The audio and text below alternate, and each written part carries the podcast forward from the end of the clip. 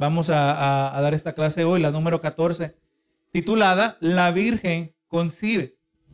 Y gloria a Dios, eh, le voy a decir que en medio de, tanta, en, los días de Navidad, lamentablemente, pues eh, se van perdiendo mucho la importancia. Número uno, sabemos nosotros que la palabra no prescribe que tenemos que guardar, celebrar la Navidad. Aleluya, no estamos ni en contra, ni estamos, gloria a Dios, eh, diciendo que está requerido la palabra, ¿verdad? Nosotros nos regocijamos el día que Cristo nació en nuestro corazón. Pero en los días de hoy, ¿verdad? Pues este, la Navidad se llama en inglés Christmas y en el nombre de Christmas está el nombre de Cristo. En, gloria a Dios. Pero hoy en día, pues este, se trata de los regalos, se trata de lo material. No hay nada malo, ¿verdad? Con compartir con la familia. Pero verdaderamente, si no tomamos cuidado, se nos pierde el sentido, la magnitud de lo que ocurrió. Sabemos que aún el mismo Jesús no nació en diciembre. Gloria a Dios. No tenemos problema, aleluya, e, e, es el mismo Cristo. Y si una cierta parte del mundo está reconociendo el nacimiento de Cristo, pues nosotros no tenemos ningún problema con ello. Aleluya, pero hermano, tenemos que entender la magnitud de lo que ocurrió. Aleluya, eh, personas comunes, regulares, comunes, gloria sea el Señor. Nada que sobresalía de ellos, por lo menos en su apariencia. Pero vemos, aleluya, que el, el niño, hablando de Dios Hijo, se hizo carne. Amén. Y hasta el día de hoy, los expertos, los teólogos, eh, los que se dedican a la teología eh, y por generaciones han tratado y nadie puede comprender algo lo que se ha reconocido como el misterio de la encarnación de Cristo. Gloria a Jesús. Teológicamente la iglesia históricamente también adoptó la posición que eh, hay que reconocer que en la persona de Cristo se encuentra una plena divinidad y una plena humanidad. Lo hemos dicho en estos términos. 100% Dios, y 100% hombre. No puede ser 50 y 50, como nosotros estamos acostumbrados. Nosotros operamos conforme a esas limitaciones, ¿verdad? Pero vemos que en Cristo hay una 100% humanidad. Gloria a Jesús. Y es importante reconocer su humanidad por cuanto era necesario que fuera 100% humano para hacer el sacrificio sustituto, sustituto por cada uno de nosotros.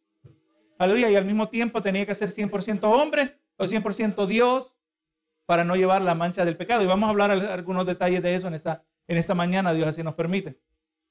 Usted sabe, hermano, que a lo largo del Antiguo Testamento encontramos varias profecías que anunciaban el nacimiento de Cristo. Y hoy tenemos la oportunidad de ver cómo Dios comenzó a cumplir esas profecías a través de María y José. Dios tenía una grande misión para estos dos jóvenes y ellos aceptaron con complacencia la misión de Dios. Este es un detalle que va resaltando, hermano. Vamos mirando que las personas escogidas María y José, ellos eran hermanos, ellos eran capaces de grande obediencia. Amén. Si algo los va a destacar, si algo nos va a destacar a nosotros, no es qué bonita habla o, cómo canta o esto, no, no, hermano, lo que le va a destacar en los ojos de Dios es su obediencia. Amén. Y sepa que la obediencia es directamente relacionada a su fe. Amén. Así como es su fe, así será su obediencia. Si usted es de poca fe, usted es poco obediente. Amén. Y uno que es poco obediente, en otros términos, es desobediente. ¿Pero que sí? Él es bien obediente, lo único que solo lo hace 50% del tiempo. No, esa es desobediencia. Amén. No, así que, así como sea su fe, así será su obediencia. Gloria a Dios. Y eso lo debe destacar a nosotros, hermanos. Gloria a Jesús. No, no, no es que estamos buscando sobresalir, pero usted mire, hermano, cuando Jesús se sorprendía, póngase a pensar, el creador del universo, el que creó el universo, el que, la palabra nos dice que Él mismo sustenta la creación. Esto no lo digo yo, lo dice la carta de los hebreos. Él sustenta la creación. Él es el que le dice la gravedad que siga alando. Él es el que le dice a nuestros organismos, que el cerebro, que le mande la señal a los pulmones y al corazón que siguen haciendo sus funciones. Continuamente, hermano. Cada segundo, póngase a pensar, es una decisión activa de Dios de seguir extendiendo la vida una decisión continua. Así nosotros nos damos cuenta, oye, mira, Dios me dio vida hoy porque abrí los ojos en la mañana. Nos dimos cuenta de la decisión de Dios otra vez, ¿verdad? Pero no, hermano, continuamente se nos está concediendo. Y el creador del universo, Jesucristo, aleluya, es el que, aleluya, el que hacía tan grandes milagros. Ahora el Señor Jesús, aleluya, vemos que se hizo un niño. A mí, ahí hay un misterio, ¿verdad? Que no lo vamos a comprender completamente. Aleluya. Así que hermanos, vemos que el bebé que nació de María fue el Hijo de Dios o Dios Hijo eh, llamado Jesús, ¿verdad? Y también aprendemos la importancia del nacimiento virginal. Sabemos nosotros, hermanos, que es un nacimiento milagroso, como vamos a estar mirando. Y la verdad central en esta mañana es el nacimiento virginal de Jesús. Da fe que Él es el Hijo de Dios. Amén. O sea, es importante reconocer, Jesús no tuvo un cualquier nacimiento. Amén. Y la palabra claramente nos deja saber que Él no vino de producto de voluntad humana o de sangre humana. Gloria a Jesús. Tiene que haber sido un milagro si es que es un ser divino. Vamos a mirar eso más adelante. Mateo 1.23 dice, he aquí, una virgen concebirá y dará a luz un hijo y llamará su nombre Emanuel, que traducido es Dios con nosotros, hablando del título que se le atribuye a Jesucristo. Porque pónganse a pensar, hermano, ¿cómo era Jesús en su apariencia, en su humanidad? Que inicialmente ni sus propios hermanos terrenales. O sea, María no se quedó virgen, María sí tuvo hijos, otros hijos, ¿verdad? Aleluya. La, iglesia católica dice perpetuamente virgen. No, no, hermano. Ella, aleluya, tuvo hijos, tuvo otros hijos. Aleluya, que son el, producto de ella y su esposo. Diferente a Cristo, obviamente. Aleluya, ella tuvo otros hijos. Y aquellos que crecieron con Jesús no creían que él era el Mesías. Por lo menos inicialmente no. Eh, si recuerdo bien, el autor de la carta, el autor de la carta eh, de Santiago, eh, se considera el medio hermano de Jesús. Amén medio hermano de Jesús, que inicialmente no creían. Pero después del Cristo resucitado, ellos pudieron darse cuenta. O sea, su humanidad no sobresalía. Él no andaba, hermano, como Moisés, que recuerda cuando él bajaba de la presencia de Dios. Y su cara reflejaba la gloria del Señor y todo el mundo lo quedaba mirando. Él tenía que taparse la cara porque distraía mucho a las personas.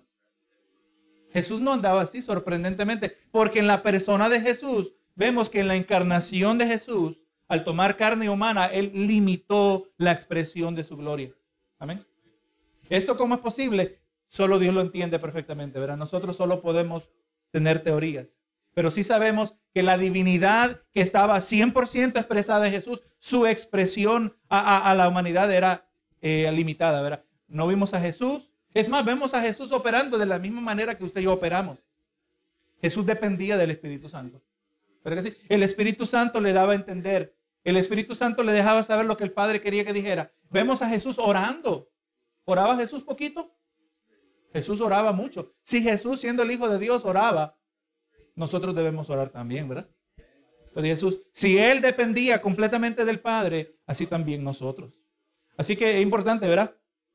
Que vamos mirando, pero ahora Dios con nosotros, o sea, Dios caminaba, Dios vivía con otros hermanitos, tenía hermanitos, Dios hijo, y ellos no se daban cuenta, ¿verdad? pero es la realidad que descubrimos aquí. Tenemos tres metas en esta mañana, que podamos eh, describir las visitas del ángel a María y a José. Segundo, que podamos explicar la importancia del nacimiento virginal, que ya hablamos un poquito. Y tercero, que podamos ampliar nuestro conocimiento y para que podamos comprender, eh, aleluya, personalmente para obedecer a Dios. O sea, hermano, esto debe impactar, estos conocimientos eh, cada vez que nos metemos en la palabra, la meta no es de informarle y quizás hasta estimular su curiosidad o su intelecto. La meta es que esta palabra, si usted la, la integra en su corazón, si usted la asimila, eso va a ir cambiando su manera de pensar, ¿verdad? Como recuerda, siempre que venimos a la casa de Dios, que aprendemos su palabra, que somos ministrados con su palabra, nuestra mentalidad va cambiando, aunque sea un poquito. Usted pone a pensar como una gotita que, usted no puede sellar, cerrar la llave de agua, ¿verdad? O el grifo. Y una gotita, otra gotita se convierte eventualmente en un galón, ¿verdad que sí? Un galón de agua. Y después usted se da cuenta, cuando le llega el cobro del, del agua, que sí se acumula una gotita a la vez. Así también, hermano, nuestro cambio debe ser dramático. Eventualmente usted no va a ser la misma persona que era un año atrás, o cinco años atrás, o diez años atrás en Cristo Jesús pero eso se hace un poquito a la vez. Amén. Gloria a Jesús. Así que hermano, sabe que en ocasiones Dios nos pide que demos un paso de fe y le obedezcamos, incluso cuando esto es difícil. Y podríamos en ocasiones actuar, ser contrarios, pensando que si no obedecemos a Dios, pues se le encontrará a otra persona. Quizás Dios le dice, mira, quiero que vayas a visitar a fulano. Eh, o esto no me conviene, esto no, no me, es que este fulano no me cae bien. O que fulano me habla mal, o quién sabe. Pero usted está entendiendo que es de parte de Dios. No, pero yo, si yo no voy, Dios va a enviar a otra persona. Pero gloria a Dios, pero tal vez seamos los únicos que podamos cumplir el plan de Dios. Usted sabe, hermano, que usted está dentro de lo que se llama el cuerpo de Cristo. Todos somos miembros del cuerpo de Cristo y todos somos diferentes, no hay nadie idéntico. Yo no creo que usted se haya encontrado con alguien idéntico a usted en toda su vida, ¿verdad? A menos que sean gemelos y aún así, aún ahí hay por lo menos a veces diferencias en temperamento. Pero idénticos no hay nadie. Dios nos hizo únicos y hay algo que nosotros brindamos al cuerpo de Cristo que solo nosotros podemos brindar. Ah, eh, quizás es la manera que usted sonríe al que llega a la iglesia. Y usted es la persona más adecuada para dar la bienvenida a los que llegan. Nadie lo hace igual que usted. Yo me acuerdo que había un joven, un joven en esta iglesia años atrás, que a mí me encantaba cómo él leía la lectura. Y que uno dice, oye, pero ¿cómo es eso? No, no, es que había algo de él, de la manera que él leía la lectura y verdaderamente otras personas se daban cuenta. Todos nosotros somos parte del cuerpo de Cristo por una razón. Usted no está simplemente aquí para hacer bulto. Usted está aquí, aleluya, por el decreto de Dios y por lo tanto, hermano, hay algo que solo usted puede brindar. Amén. Aleluya. Por lo tanto, su obediencia es importante. Su obediencia es sumamente importante. Recuerden lo que la palabra nos dice, que muchos son los llamados y pocos los escogidos. Así que si son pocos los escogidos, los que hay, cada uno cuenta. ¿Verdad que sí? Pocos los llamados, muchos los llamados, pocos los escogidos. Así que hermano, eh, María y José son un ejemplo de aquellos que obedecieron a Dios y cumplieron su plan para la venida del Mesías. Vamos a mirar que José y María, eh, una pareja, una futura, un futuro, futuro matrimonio, ellos no se consideraban fuera de lo común. Ellos no se consideraban héroes, no se consideraban extraordinarios, pero sí eran obedientes a Dios. Y quizás usted y yo de la misma manera no, no nos sintamos de ninguna manera que sobresalimos. Y es, y es bueno que no estemos buscando sobresalir. Amén. Gloria a Dios. Porque el momento que yo busco sobresalir, yo le estoy quitando la gloria a Dios. Amén. Pero vamos mirando que ellos nunca se imaginaron que ellos iban a participar de un relato que iba, se iba a estar contando miles de años después todavía. Ellos nunca se imaginaban que dos mil y pico de años después alguien iba a estar hablando de ellos. Y que lo que ellos estaban haciendo era sumamente importante. Gloria a Dios. Dios es el que entiende la magnitud de lo que estamos haciendo. Nuestro deber es ser obediente. Gloria a Jesús. Así que hermano, el nacimiento virginal es una de las enseñanzas más importantes de la Biblia. Y revela que Jesús es el verdadero Hijo de Dios y no vino como el resultado de la procreación humana. Este detalle es sumamente importante porque han habido numerosas personas a lo largo del tiempo que tienen sus teorías de cómo era eh, eh, la, la composición de Jesús, cómo vino Jesús a este mundo. Una persona dice, mira, y parecía que tenía una buena teoría, me vino contando, mire, pastor, eh, yo vi un documental donde un hombre empezó y, encontró eh, el manto, no sé si era el manto de Turín, el que supuestamente tiene todavía eh, rasgos de la sangre de Cristo, y, y la volvimos a reconstituir la sangre, y fue sorprendente porque decía un experto que la sangre seca, es sangre muerta. Pero en el caso de la sangre de Cristo, se pudo volver a reconstituir y no solo eso, dice, y se pudo extraer el ADN. Y al extraer el ADN, pero se descubre, entonces, oye, esto es tremendo, usted dice, ¿verdad? Pero el problema fue cuando llegó a este punto y me dice, pero pastor, se encontró que en el ADN, y él me mandó un video, yo lo miré, y suena muy maravilloso porque decía en el ADN, él no tenía, ¿cuántas cromosomas tiene el cuerpo humano? ¿Alguien se acuerda? Son 46, ¿verdad? 46 cromosomas del cuerpo humano, 23 vienen del padre, 23 vienen de la madre. Gloria a Jesús. Y decían, supuestamente, en el ADN de, la supuesta sangre de Jesús, solo habían 23, decían. ¡Wow! ¡Qué sorprendente! No, hermano, eso está completamente equivocado. Suena maravilloso, suena milagroso también, que una persona se puede desarrollar solo con el ADN de uno, de una persona. Gloria a Jesús. Es el solo el ADN de Dios. No, no, hermano, aleluya. Jesús no era un híbrido. No era la mezcla entre divinidad y humanidad. Él tenía que ser 100% humano. Tenía que llevar el 46 cromosomas. Amén. Gloria a Jesús. Eh, tenía que ser humano, pero todo el ADN venía de parte de Dios. Amén. Aún en el día de hoy, la tecnología tiene la, la habilidad de fertilizar una nueva criatura fuera del vientre y hasta colocarla en el vientre de otra mujer que no es la madre original, ¿verdad? Exactamente es lo que ocurrió, pero de manera milagrosa. No hubo cirugía, no hubo nada. El, el ser humano, el ser divino con un cuerpo humano fue puesto en el vientre de María. Ella solo fue el vaso que cargó a este niño mientras se desarrollaba. Pero todo el código genético venía de Dios. Todo. No era mitad de María, no era mitad de Dios. Porque si hubiera sido mitad de María, eh, Jesús hubiera llevado también la mancha del pecado. Y él no hubiera sido sino un mitad hombre, mitad Dios. Y un mitad hombre no es suficiente para morir por los hombres. ¿Verdad? Tiene que ser un sustituto adecuado. Y al mismo tiempo, al no llevar el ADN de María, código genético, él no, no, solo no llevaba la mancha del pecado, pero también era perfecto. Amén. Y es algo que, que se hizo evidente en la persona de Jesús.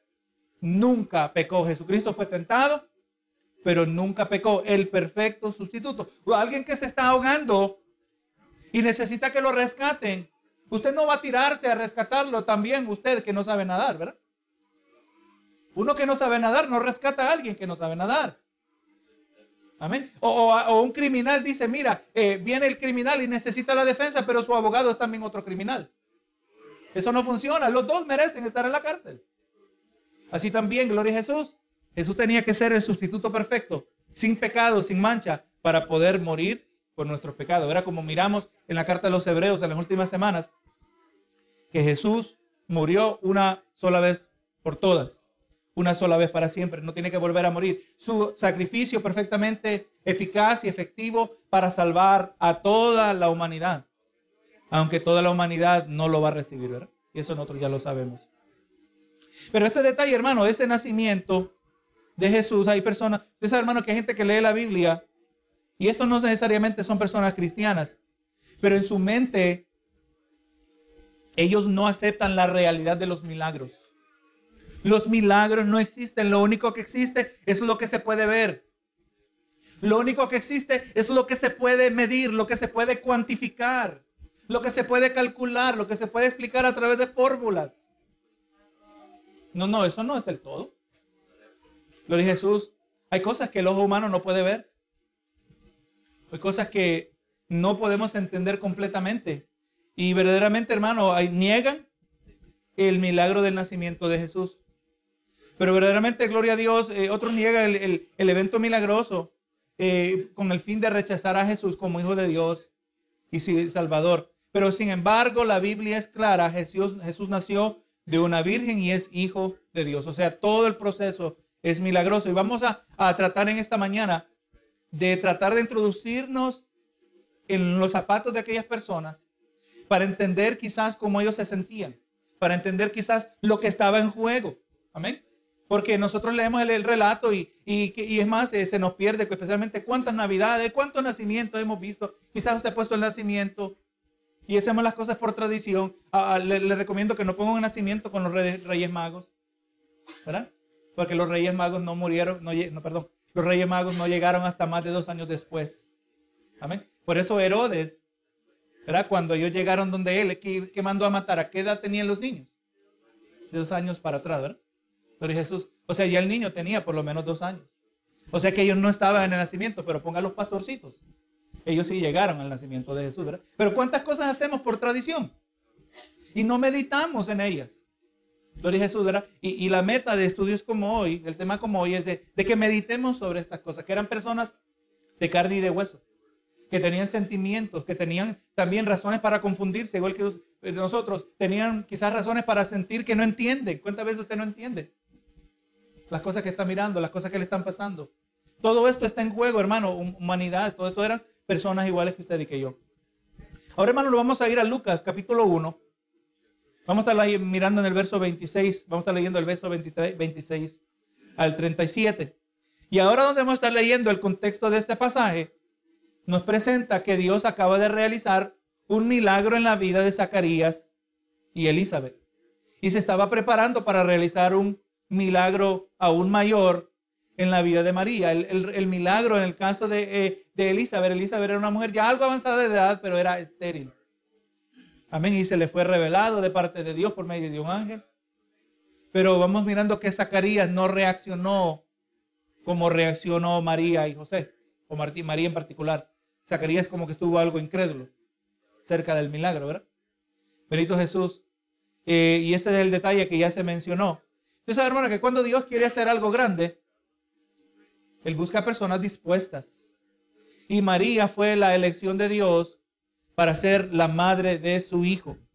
Y ahora miramos aquí en el verso 26, dice, en Lucas 1, y el sexto mes, el ángel Gabriel fue enviado por Dios a una ciudad de Galilea llamada Nazaret. El sexto mes, sexto mes en relación a qué? aleluya, al milagro que acababa de recibir Elizabeth. Amén.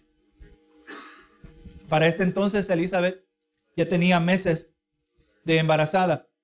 Sepa hermano que Nazaret era una aldea insignificante, pero Dios tenía una misión especial para uno de sus residentes. Y ahora dice el verso 27, y una virgen desposada con un varón que se llamaba José, de la casa de David, y el nombre de la virgen era María. Así que hermano, María era una mujer moralmente pura delante de Dios. Y este detalle es sumamente importante. Y, le decir que en el día de hoy, hermano, esto se pierde tanto, es tan común. Así como usted va a comprar un carro, ¿Usted qué va a hacer? Lo normal es, va a ir a probar el carro. Voy a probar el carro, lo voy a conducir y si me parece bien, lo compro, si no, me deshago de él. La gente dice, vamos a probar estar casados. Y si funciona, pues seguimos juntos. Si no, pues no, no vamos cada uno por su lado. Es tan común, hermano, que es, no, es, es sorprendente cuando una pareja dice, nosotros no estamos cuidando hasta el matrimonio. ¿Verdad que sí? Aleluya, es sorprendente. Pero en aquel entonces, hermano, era completamente lo opuesto. Y vamos mirando, y lo que era cierto acerca de nosotros unas cuantas generaciones atrás, hermano, décadas atrás, que era vergonzoso que una mujer, aleluya, fuera, estuviera embarazada antes de casarse, era vergonzoso. Amén. Era vergonzoso para la pareja. Y se casaban. Esto, eh, aleluya, fue, era cierto miles de años atrás. Pero en este detalle vamos mirando algo aquí, ¿verdad?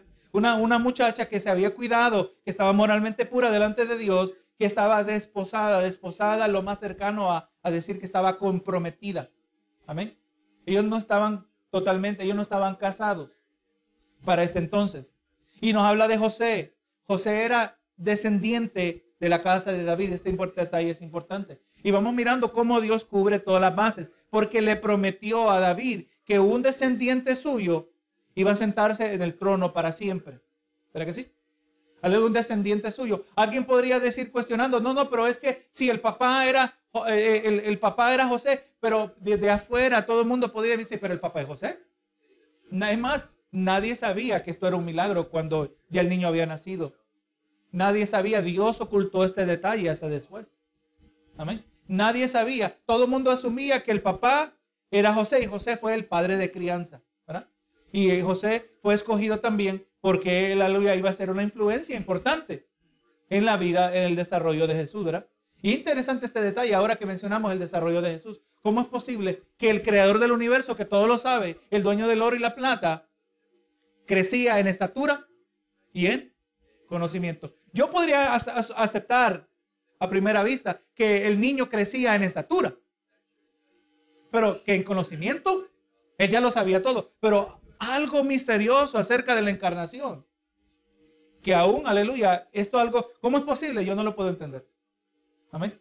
¿Cómo es posible? ¿Por qué Dios decidió hacer esto? Pero obviamente, aleluya, él recibía la dirección de sus padres terrenales. Y por, el, la, por desde afuera alguien miraba y miraba a Jesús y decía, el padre José, y ahora Jesús es descendiente de la casa de David.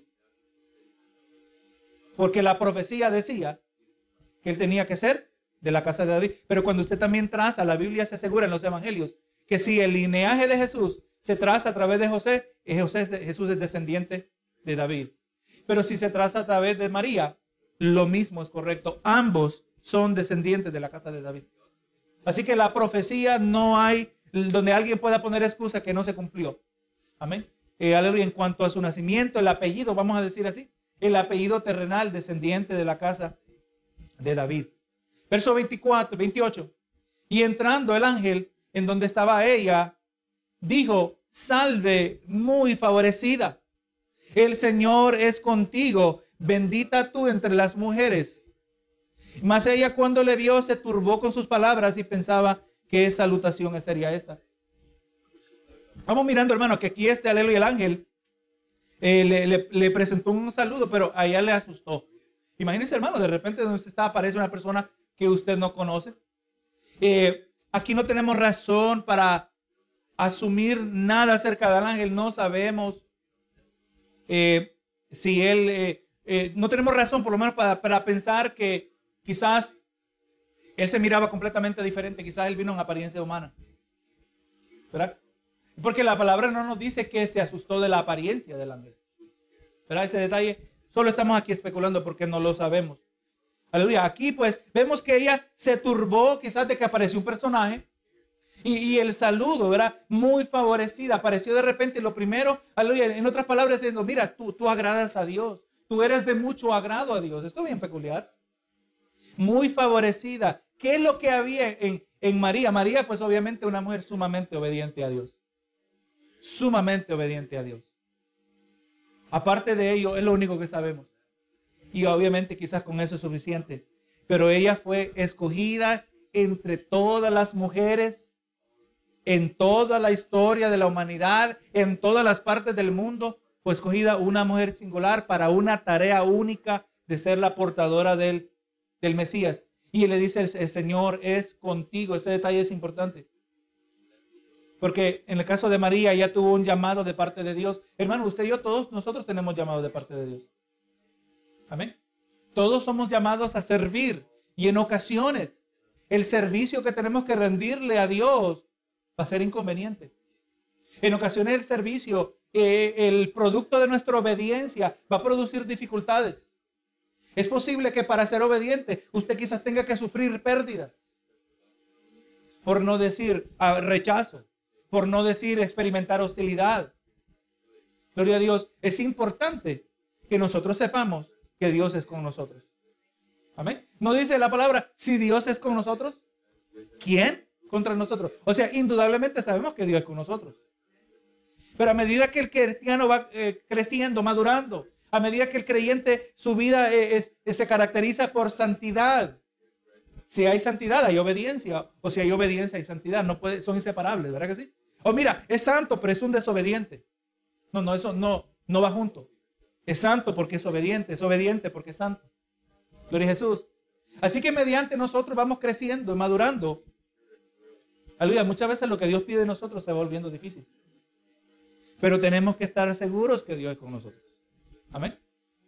Amén. Usted no haga nada porque Dios a alguien le dijo.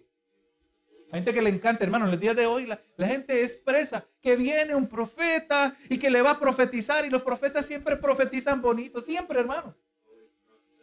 Y que Dios te dice, mire el lenguaje que usan, casi estándar, y Dios te va a enviar a las naciones. Y como la gente necesita que le inflen el ego, me quiero sentir importante, me quiero sentir significante, oh, quiero que me manden a hacer cosas grandiosas.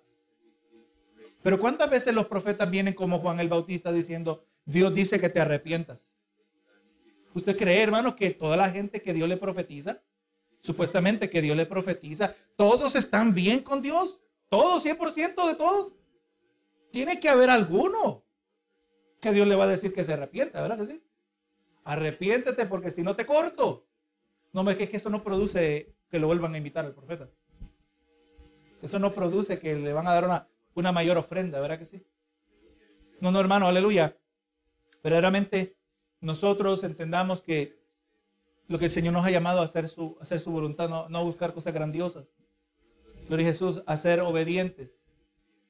Y nuestra confianza no puede venir dependiendo de personas que nos pasen hablando. Nuestra confianza viene de lo que nosotros sabemos de la palabra del Señor. Usted está en Cristo Jesús. Si usted está en Cristo Jesús, el Señor está contigo. Amén. Si usted está en Cristo Jesús, el Señor está contigo. Y le voy a decir a gente que dice, mira, puertas abiertas es la confirmación de Dios. No, hermano, a veces, muchas veces, eh, la confirmación de que está, anda, marcha bien es que hay oposición. Es difícil discernir cuándo es puertas abiertas la voluntad de Dios y cuándo son puertas cerradas. Eh, eh, el Espíritu nos va a guiar a saber distinguir la diferencia. Hay cosas que Dios nos ha dado capacidad y vamos a mirar, hermano, yo estaba meditando aquí unos detalles que Dios pudiendo obrar de manera milagrosa, ya sabemos que cuando en el caso de Pedro, Pedro estuvo en la cárcel y Dios lo sacó de manera milagrosa. Dios tiene el poder y lo ha hecho. Pero ¿por qué no sacó a Pablo de manera milagrosa? ¿Por qué? Si Dios todo lo que hace, siempre milagros, 100% del tiempo, ¿por qué sacó a Pedro pero no sacó a Pablo? Si Dios protege de manera sobrenatural, ¿por qué no protege a todo mundo de manera sobrenatural? O sea, es que nosotros no entendemos lo que Dios siempre va a hacer. Pero vamos a mirar que Dios obra muchas veces utilizando métodos humanos. Amén. Esta es importante. Por eso Dios nos ha dado capacidad. Por eso tenemos que tener discernimiento. Amén. Por eso nuestros sentimientos tienen que estar bajo control. La palabra nos llama que seamos sobrios. Alguien que es sobrio, no solo sus facultades, pero sus sentimientos están bajo control. Eso también se llama temperanza o se llama dominio propio. ¿Por qué? Porque Dios usa esta capacidad que Él nos ha dado para obrar, para glorificarse. Vamos a mirarlo más adelante. Y interesante todo esto, hermano, que, que, que vino el ángel y Dios le informó a María lo que iba a hacer. ¿Verdad que sí? Le informó. Mire cómo es Dios con nosotros, hermano el que busca el rostro del Señor, el que está disponible, uno que es disponible. Algo que ya se mencionó. Una persona que practica la obediencia es una persona que está disponible. Así de simple. ¿Pero que sí? Dios no va a usar personas desobedientes. Dios no va a usar personas que lo pasan cuestionando. ¿Por qué? ¿Por qué? ¿Por qué esto a mí? No, hermano, una persona que pasa cuestionando a Dios no está disponible. ¿Pero que sí? Dios no usa personas extraordinarias. Dios usa personas comunes y corrientes, pero que sean obedientes al Señor. Benito Jesús. Y esto es lo que vamos mirando en María y José. Ahora el verso 30. Entonces el ángel le dijo a María, no temas, porque has hallado gracia delante de Dios. Todo ser humano recibe la gracia de Dios. Todo creyente recibe una gracia de parte del Señor. Pero en el caso de María, María había recibido una gracia adicional, ¿verdad? Ella se, había, eh, se le había dado una encomienda especial. Y el 31 dice, y ahora concebirás en tu vientre y darás a luz un hijo y amarás su nombre Jesús. Jesús se refiere, eh, eh, literalmente significa Jehová salva. ¿verdad? Llamará su nombre Jesús. Y este será grande y será llamado Hijo del Altísimo. O sea, allí mismo se le estaba diciendo a María que ella entendiera que este niño que iba a nacer es el Hijo del Altísimo. Amén. está hablando de Dios Hijo. Y aquel que es divino. Y el Señor Dios le dará el trono de David, su padre. Ahí está la promesa, ¿verdad? Está el cumplimiento de la profecía. Y reinará sobre la casa de Jacob, o sea, sobre Israel, Jacob cambió su nombre, Israel, reinará sobre la casa de Jacob para siempre y su reino no tendrá fin. Hermano, le vuelvo a preguntar algo que le pregunté recientemente. ¿Cristo reina ahora mismo? Cristo reina ahora mismo. Amén. Aunque hay guerras, aunque hay corrupción, aunque hay maldad, aunque el diablo anda, no anda completamente rienda suelta, él anda limitado siempre, pero hace mucha maldad pero todo ocurre conforme a los decretos de Dios, ¿verdad? Y por eso miramos las palabras de Juan el Bautista, dice, arrepentíos porque el reino de Dios se ha acercado, ¿verdad? Cuando Cristo comenzó su ministerio, cuando Él llevó a cabo su, obra redentora en la, cruz del Calvario, eh, estamos mirando el reino de Dios, el cual va creciendo y creciendo y creciendo en influencia, en magnitud. Es cierto que hay altos y bajos a la historia de la humanidad, pero indudablemente Cristo reina ahora mismo. Amén. Aunque el diablo anda con cierta libertad, pero Cristo reina y le está diciendo, y su reino no tendrá fin. Este detalle es importante. No es que Cristo reina en el reino milenial. Amén. En una futura realidad. Eh, obviamente, Cristo va a venir y físicamente va a estar en la tierra y va a reinar por mil años. Ya no van a haber las instituciones de gobierno como se conocen en el día de hoy. Va a haber un rey perfecto y el diablo va a estar interesante que eso coincide con el diablo atado por el mismo periodo de mil años, ¿verdad? Y todo esto para mostrar que aún con un rey perfecto, con gobierno perfecto, con justicia perfecta, todavía va a haber gente mala y al fin de los mil años Satanás será suelto y encontrará una multitud eh, difícil de contar que se quieren rebelar contra Cristo.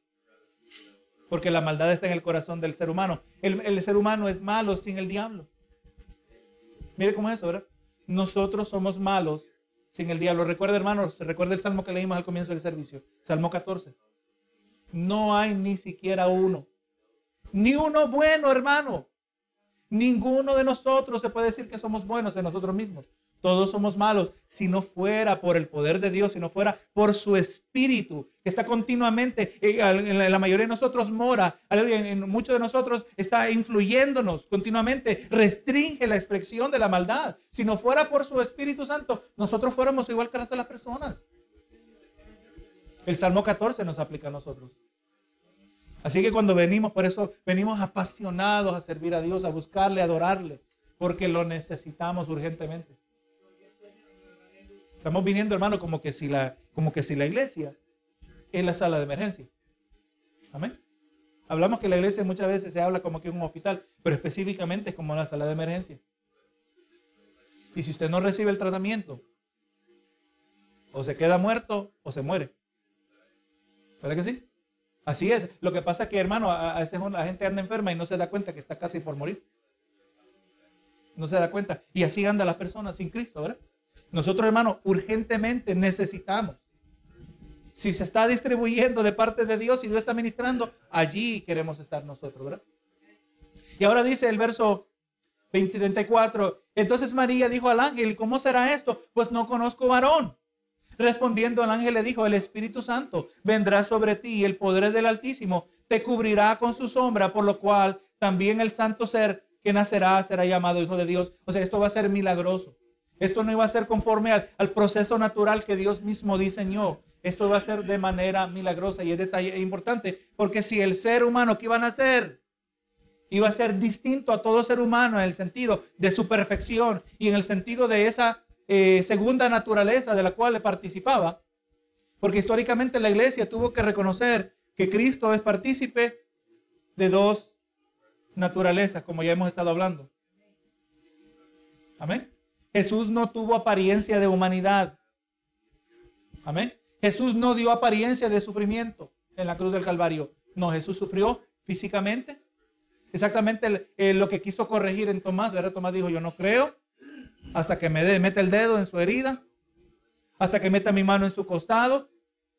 Y Jesús obviamente tenía, cuando el Jesús resucitado llevaba y portaba las heridas. Y le dijo, Tomás, ¿quieres hacerlo ahora? Y gracias a Dios que Tomás no fue atrevido, ¿verdad? No lo hizo. Sino solo con verlo dijo, Señor mío y Dios mío, reconoció la divinidad de Jesús. Pero entonces, hermano, ¿verdad? Le dijo, aquí es un acto milagroso. Y mira el 36, y aquí tu pariente Elizabeth, Elizabeth, ella también ha concebido en su vejez. Y este es el, mes el sexto mes para ella, la que llamaban la estéril. Imagínense, hermano, cómo era. Así le llaman. Ella, ¿fuiste a la casa de la estéril? Te contó la estéril cómo estaba. Qué triste, ¿verdad? Porque en, el tiempo de, la Biblia se consideraba que una mujer que era estéril, eh, la gente cuestionaba, ¿será que está bajo maldición? Porque bendición de Dios es tener hijos. Amén. Aunque nosotros no creemos que una mujer que no puede tener hijos está bajo maldición, pero indudablemente cuando puede tener hijos, sabemos que está la bendición del Señor. Pero Dios decide este asunto, Dios sabe por qué obra de diferentes maneras.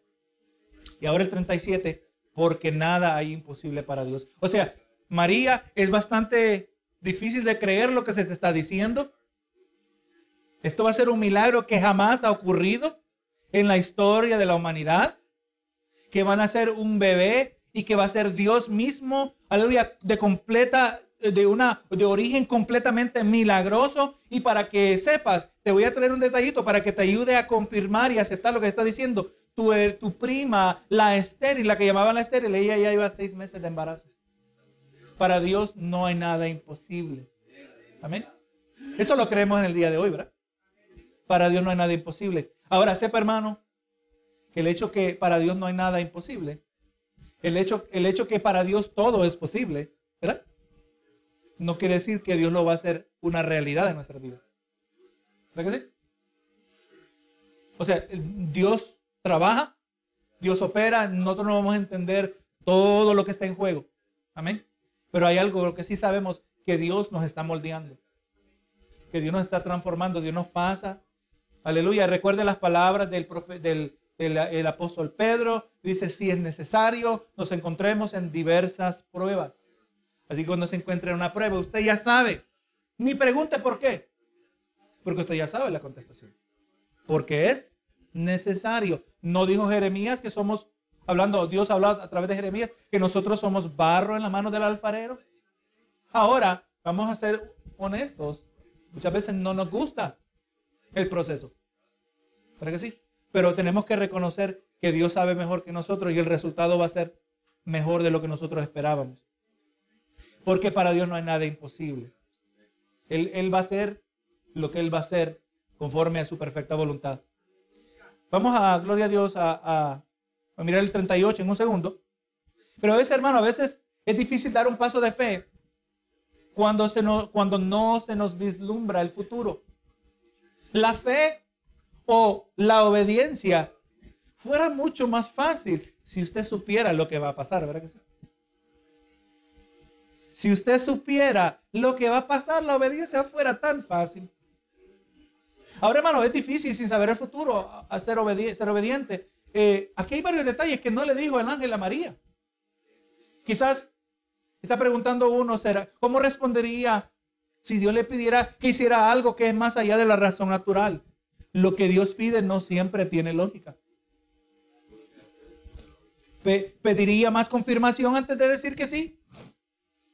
La respuesta de María es un ejemplo de simple obediencia a Dios. Ahora, eh, eh, tenemos a un lado una persona que era obediente al Señor simple, ¿verdad? Pero ahora tenemos al otro lado, le presento a un hombre llamado Gedeón.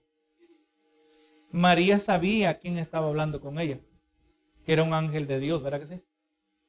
En el caso de Gedeón, se le presentó el ángel de Jehová, lo que se considera una cristofanía, una aparición de Dios Hijo, antes de tomar un cuerpo humano. Siempre que le llama el ángel de Jehová, ¿cómo sabemos que es? Porque el ángel de Jehová siempre recibe adoración. Pero los, los ángeles creados nunca la aceptan. Amén. En el caso de, de, Juan, en el libro de Apocalipsis, quiso adorar al ángel y el ángel le dijo, no, no, no, adora a Jehová, que yo soy consiervo tuyo. Los ángeles, como no son divinos, como no son Dios, ellos no reciben, no la aceptan la adoración. Pero el ángel de Jehová en el Antiguo Testamento sí la recibía. Y ahora tenemos, indudablemente, hermano, Gedeón sabía, hasta tuvo miedo. Tuvo miedo. Pero, pero mira, si, eres tú, Señor, te, pido que voy a poner una lana afuera, ahí en, ahí en la gramita, en el zacate, y si en la mañana la, la lana aparece sequita y el zacate mojado, es tu voluntad. Y cuando Dios lo acomodó y le hizo caso.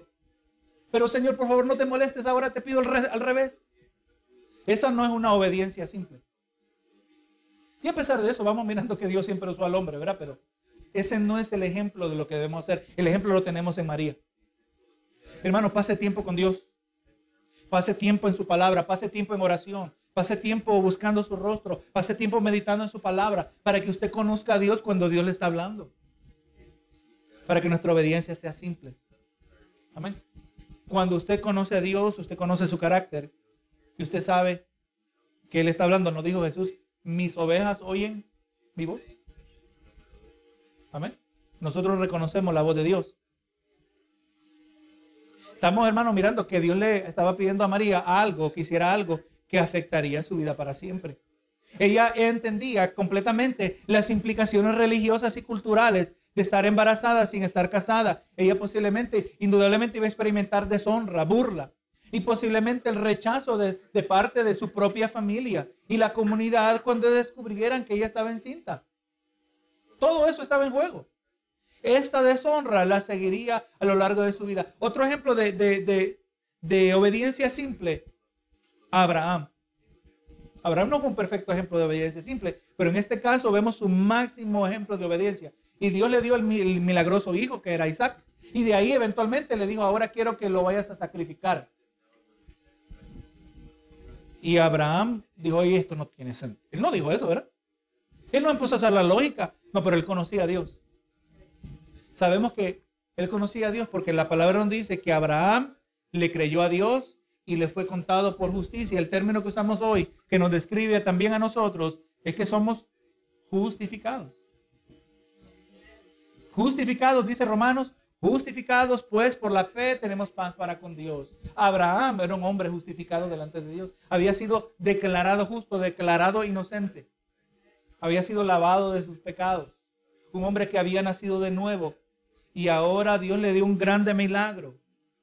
El hombre cuando ya le nació el niño, el hombre tenía 100 años. El libro de la carta de los hebreos nos dice que el hombre ya era, mire cómo lo describe, casi muerto.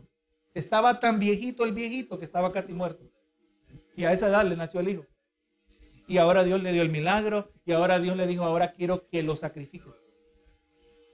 Y vemos que Abraham no se puso a cuestionar tampoco a Dios. Señor, ¿será que estás, te estás contradiciendo? No vemos tal cosa. Dice que el siguiente día salió, llevó a su hijo todo lo necesario. Y fue obediente hasta el momento que él iba a sacrificar a su hijo. Y en el libro de la carta de los hebreos nos deja saber que él tenía la fe de que Dios, que Dios había prometido que su descendencia iba a ser como la estrella del cielo y como la arena del mar. Y que Dios, si él, su lógica, la que él tenía era que si el niño moría, Dios lo iba a resucitar. Esa es fe, ¿verdad que sí? Así que asegurémonos, hermanos, ¿verdad? Eh, vamos mirando que alguien, y cuando hablamos de una persona que es obediente, una persona que es disponible, eso se refiere mucho a nuestra actitud. O se describe mucho, o describe principalmente nuestra actitud. Le hago la pregunta a ustedes y no, no me preocupe de contestar. Usted se la pregunta eh, a sí, mismo. ¿Estoy yo disponible a Dios? ¿Será, ¿Será que hay algo que Dios está pidiendo de usted? Yo le digo que no tengo que ser profeta ni hijo de profeta para dejarle saber que yo sé que hay algo que Dios está pidiendo de usted. No es algo complejo. Dios está pidiendo más obediencia. ¿Verdad que sí? Más consagración me amarás con todo tu corazón. Dios quiere más de nuestro corazón. Quiere más entrega. Pero esto no es porque Dios es un, mandón. No, hermano, es que la mayor bendición al ser humano viene cuando nos entregamos más y más a Dios. Una persona, hermano, que vive en obediencia y vive disponible, es una persona, hermano, que vive en el gozo del Señor. Amén. No puede ser un amargado, póngase a pensar. Una persona obediente, una persona amargada. Y Dios escogió a la más bendita entre las mujeres, pero María era una amargada. Eso no es compatible, hermano. Hay muchas cosas que están relacionadas. Eh, eh, pero no, pero María, Dios escogió a María, pero María era una mujer que se le iba la paz por cualquier cosa. No, hermano. Todo esto está relacionado. Una persona obediente, disponible, tiene el fruto del Espíritu. Tiene paz. Amén. Ella tenía paz en todo esto. Eh, que, que, mire las preguntas que presenta el comentarista. ¿Qué diría cuando descubriera que está, cuando descubrieran que estaba embarazada? le, creerían? ¿Que esto fue lo que le dijo el ángel? ¿La rechazaría eh, su esposo José? ¿O tendría que criar a Jesús como madre soltera sin apoyo familiar y comunitario? Todo esto vamos mirando que el ángel no le dijo nada, por lo menos la palabra no lo registra. Bien pudo haber dicho, pero no te preocupes María, que vamos a hablar con José también. ¿Pero que no? No te preocupes María, que tu matrimonio no está en peligro. No te preocupes que tu futuro está en peligro. Que no está en peligro. No, no dice nada. Lo único que ella preguntó es, ¿cómo va a hacer esto? Dios le dijo, va a ser un milagro. Eso es lo único que preguntó. Y vemos, hermano, que ella no permitió que esto le impidiera obedecer a Dios. Y la respuesta de María fue inmediata. Hermano, asegurémonos nosotros que nuestro madurar, nuestro crecer, cuando Dios vaya pidiendo de nosotros, tengamos una fe como la de María. Que aprendamos a ser obedientes. La obediencia se aprende. Aleluya. El que nunca aprende siempre está en la misma cosa. Siempre está atorado en primer grado. Siempre. No crece, no madura. Yo le digo al Señor, Señor, por lo menos cámbiame la prueba. Amén. Yo no tengo problema estar en prueba. Yo entiendo. Son necesarias, las necesitamos. Necesitamos la corrección de Dios. Necesitamos ser moldeados por el Señor. Pero si cambio de prueba, quiere decir que estoy creciendo, por lo menos.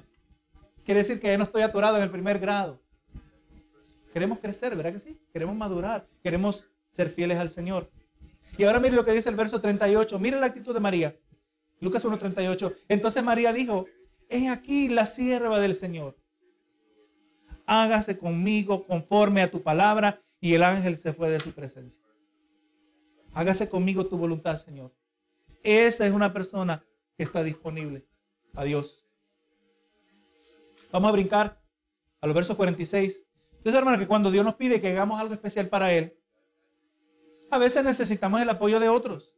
Y el primer acto de María fue viajar para visitar a su prima Elizabeth.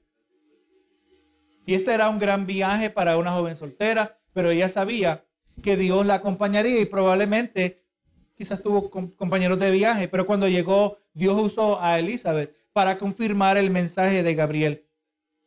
Y las palabras de Elizabeth le fueron de aliento, eh, tiene que haber sido de aliento para María, como aparece en los versos 41 al 45. María había creído que Dios haría todo lo que le había dicho.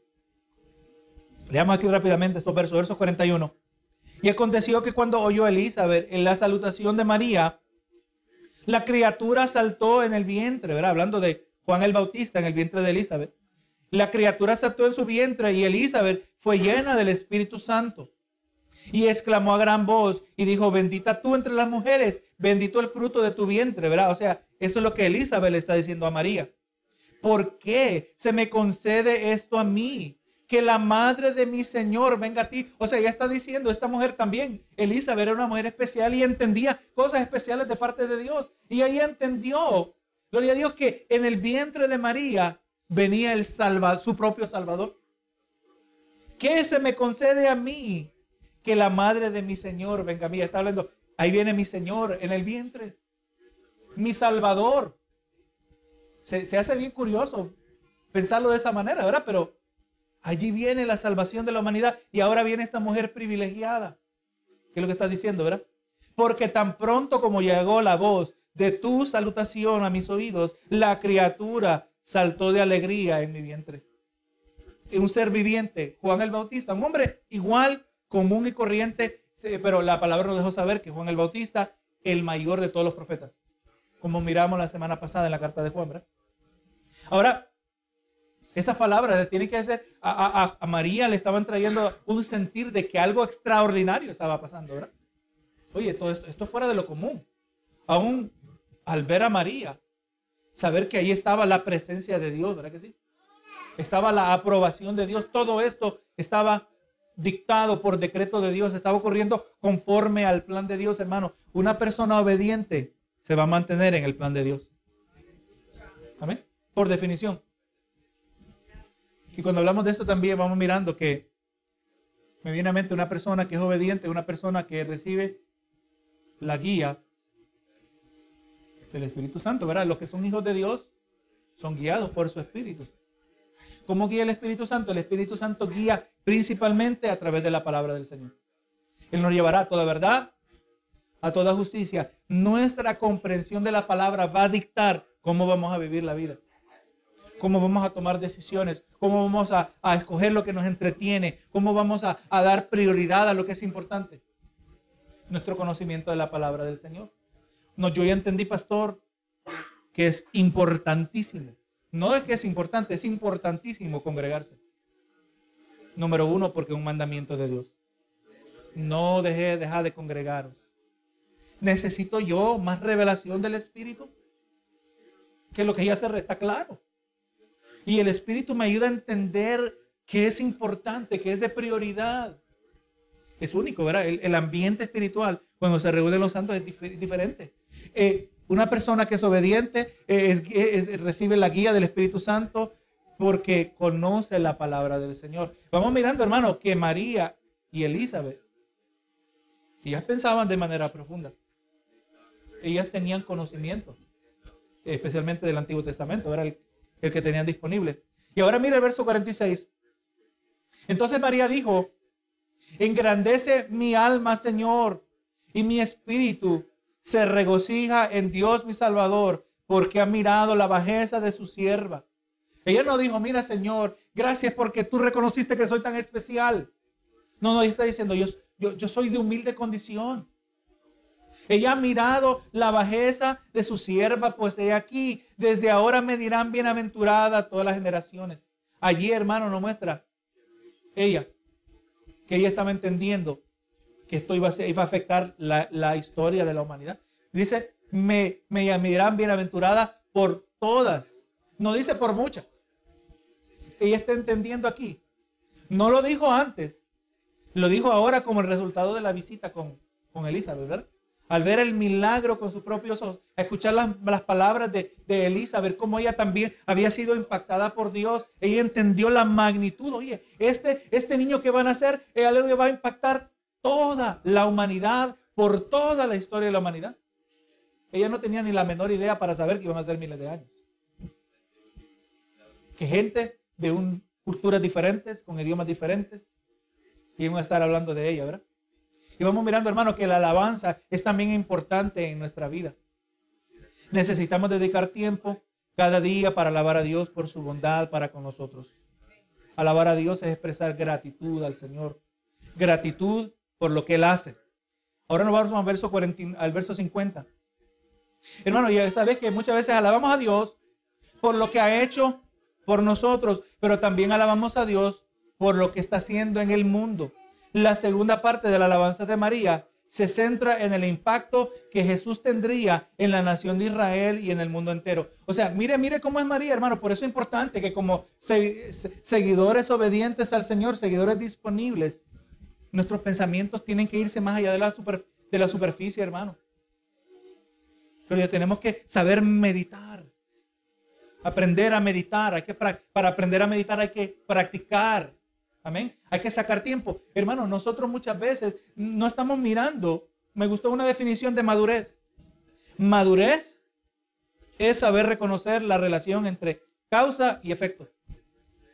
Si yo hago esto, va a pasar esto. ¿Cuánta gente usted ve que hacen esto y hacen esto y no saben, no entienden lo que les va a pasar? Para usted ya está claro. Pero porque están espiritualmente inmaduros. Yo sé que si yo dejo de venir a la iglesia, es la causa. El efecto es que me voy a enfriar. Yo lo sé, eso está completamente claro. Estoy hablando de mi persona como pastor. Cualquier creyente que deja de congregarse, que deja de participar en la comunión de los santos, eh, se va a enfriar, si no es que se aparta completamente. Pero todo el tiempo hay cristianos que hacen eso, ¿verdad que sí? Porque son inmaduros. Amén. No, no, hermano, una evidencia de madurez es que usted sigue hacia adelante, pase lo que pase. Yo puedo ser simple en muchas áreas, pero en esta área no me puedo dar el lujo de no tener sabiduría. Yo necesito venir a la iglesia, especialmente cuando no tengo ganas de hacerlo. Cuando no tengo ganas de hacerlo es cuando más necesito hacerlo. Porque Dios es digno de ser adorado, aunque yo tenga ganas o no tenga ganas. Amén. Y ahí hay crecimiento. Ahí nos estamos volviendo disponibles al Señor, ¿verdad? Obediente, pase lo que pase. Y vamos mirando que María, hermano, está empezando a captar la magnitud, el alcance, el impacto que esto va a tener, este nacimiento sobrenatural. Y mire aquí el verso 50. Y su misericordia es de generación en generación a los que le temen. O sea, el nacimiento de este niño es una expresión de una inmensa generación, una inmensa misericordia. Hizo proezas con su brazo, dice el 51. Esparció, esparció a los soberbios en el pensamiento de sus corazones. Ahora vamos mirando, hermano. María está hablando de muchas maneras como encontramos al rey David hablando. David habla y describe la, obra de Dios eh, como una tan segura realidad futura que es como que está aconteciendo ahora. Amén. O sea, el diablo está derrotado. Él está derrotado, aunque su derrota no se ha expresado completamente, pero el diablo está derrotado. Amén. En nuestros ojos es como que ya el diablo ya está atado, porque él indudablemente va a ser atado en mil años. Y eventualmente va a ser lanzado, lanzado en el lago de fuego. Hermano, así que mire, así está hablando María el impacto ya está mirando toda la historia como un conjunto, el panorámico, para ella es como que ya está hecho. Y así está hablando, ¿verdad? Dice, esparció a los soberbios en el pensamiento de sus corazones. Ahora vamos mirando que María contrasta el estado de los no creyentes con el de los creyentes como resultado de la venida de Cristo.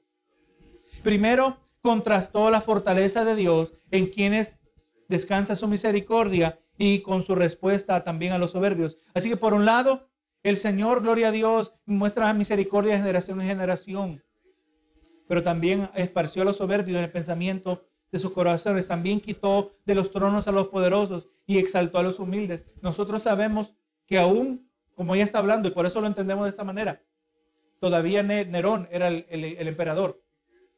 Amén. Todavía Nerón, un hombre malo que hizo cosas malas, aún con el nacimiento de Cristo, no fue quitado. Pero ella está mirando todo de manera en su última, en la culminación de todo. Ahora cuando Cristo venga. Ahora entendamos, hermanos, no tenemos razón para pensar que María sabía acerca de una segunda venida.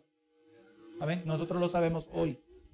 Para ella quizás está hablando, gloria a Dios, de la perspectiva que ahora vino Jesús. Y además, la mayoría de los, de los seguidores de Cristo pensaban que Cristo venía a quitar el perverso imperio romano. Amén. No entendían, no tenían todo el plan de Dios. Pero lo que ella está hablando es cierto. Lo único que será cierto finalmente en la segunda venida de Cristo. Dice, quitó el trono de los poderosos y exaltó a los humildes. Y a los hambrientos colmó de bienes. A los ricos envió vacíos. Esto es cierto, hermano. Que hay cumplimiento parcial. Pero eso se ha cumplido, pero sabemos que al final de todo se cumplirá completamente. Socorró, socorrió a Israel, su siervo, acordándose de la misericordia de la cual habló a nuestros padres para con Abraham y su descendencia para siempre. mira la mentalidad de María. La mentalidad de María era una mentalidad bíblica. Ella dice, van a ser el Salvador. Tú vas a ser la portadora. Ella dijo, pensó en Abraham. Ella pensó en la promesa que se le hizo a Abraham. Se le prometió a Abraham, en ti serán benditas todas las naciones. Hermano, vamos mirando que su alabanza, su adoración, era una que era recibida porque era informada por la palabra del Señor. Hermanos, Dios no, Dios no es muy agradado, por no decir que no recibe una alabanza que es superficial, una adoración que es superficial, una que solo es producto de cómo yo me siento en la iglesia. Yo le puedo hablar de mi propia experiencia creciendo en la iglesia. Yo me acordaba y mi mentalidad era que es que habían ambientes tan intensos que se mostraba la presencia de Dios y ahí ese era el único contexto en el cual se podía adorar al Señor, pero después de esa experiencia había el gran bajón espiritual. Y siempre dependiendo de experiencias. No, no, hermano, no, eso ocurría porque había ignorancia de la palabra del Señor. Ahora, entre más usted aprenda la palabra del Señor, entre más aprenda doctrina, y conecte las doctrinas de la palabra y conozca el carácter de Dios, así se va a profundizar su adoración al Señor. Usted va a sentir que sus oraciones cada vez llevan más y más peso, porque agradan al Señor. Usted da cuenta que sus oraciones se vuelven más y más eficaces, porque son bíblicas, no son contrarias. Usted no tiene expectativas equivocadas acerca de Dios. He aquí llorando, Señor, porque tú sacaste a Pedro, yo sé que tú me vas a sacar a mí. Pero de ahí dice, pero recuerda que yo no saqué a Pablo. Oh, es verdad. Y Juan, ¿verdad? O sea, Pablo, hemos hablado mucho de Juan, pero Juan murió en la cárcel también, con el Bautista, ¿verdad? O sea, tenemos que tener un balance en nuestras expectativas. O sea, yo puedo orar, Señor, sácame. Pero yo sé también, Señor, que tú puedes decidir no sacarme. La gloria sea para ti lo que tú decidas hacer. Esas oraciones son eficaces. Y también ministra a nuestras almas. Y entonces vamos mirando, hermano, que María pensó en la palabra del Señor. Así también nosotros, hermanos. Amén. Todo se debe ser informado por la palabra del Señor. Mateo 1.18. Dice el verso 18, el nacimiento de Jesucristo fue así.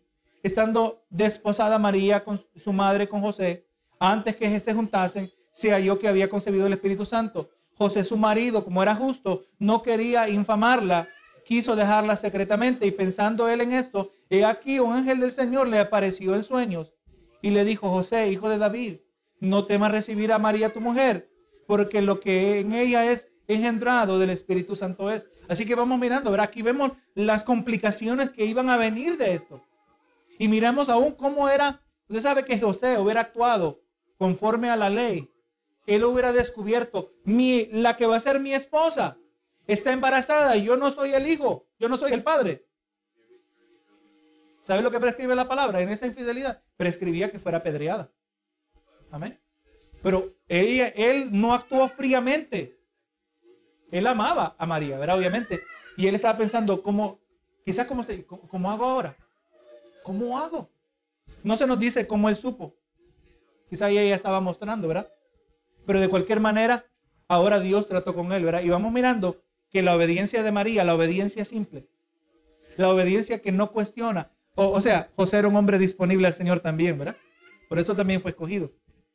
Entonces dice él, eh, ahora en el verso 21, y dará a luz un hijo. O mejor dicho, volvemos al 20. Y pensando él en esto, aquí un ángel del Señor le apareció en sueños y le dijo José, hijo de David, no temas recibir a María tu mujer, porque lo que en ella es engendrado del Espíritu Santo es, y llamará y dará a luz un hijo, y llamará su nombre Jesús, porque se salvará, porque él salvará al su, pueblo de sus pecados. Y, todo esto aconteció para que se cumpliese lo dicho por el Señor por medio del profeta, cuando dijo, he aquí, una virgen concebirá y dará a luz un hijo, llamará su nombre Emanuel, que traducido es Dios con nosotros. Hermano, eh, eh, seamos honestos, no es fácil vencer el miedo y obedecer a Dios. José entendía las ramificaciones de tomar a María como su esposa, pero él estaba dispuesto a seguir el plan de Dios para su vida y José voluntariamente haría lo que Dios le pidió que hiciera. Ahora verso 24 y 25, que son los últimos versos. Y despertando José del sueño, hizo como el ángel del Señor le había mandado y recibió a su mujer, pero no la conoció hasta que dio a luz a su hijo primogénito y le puso no por nombre Jesús.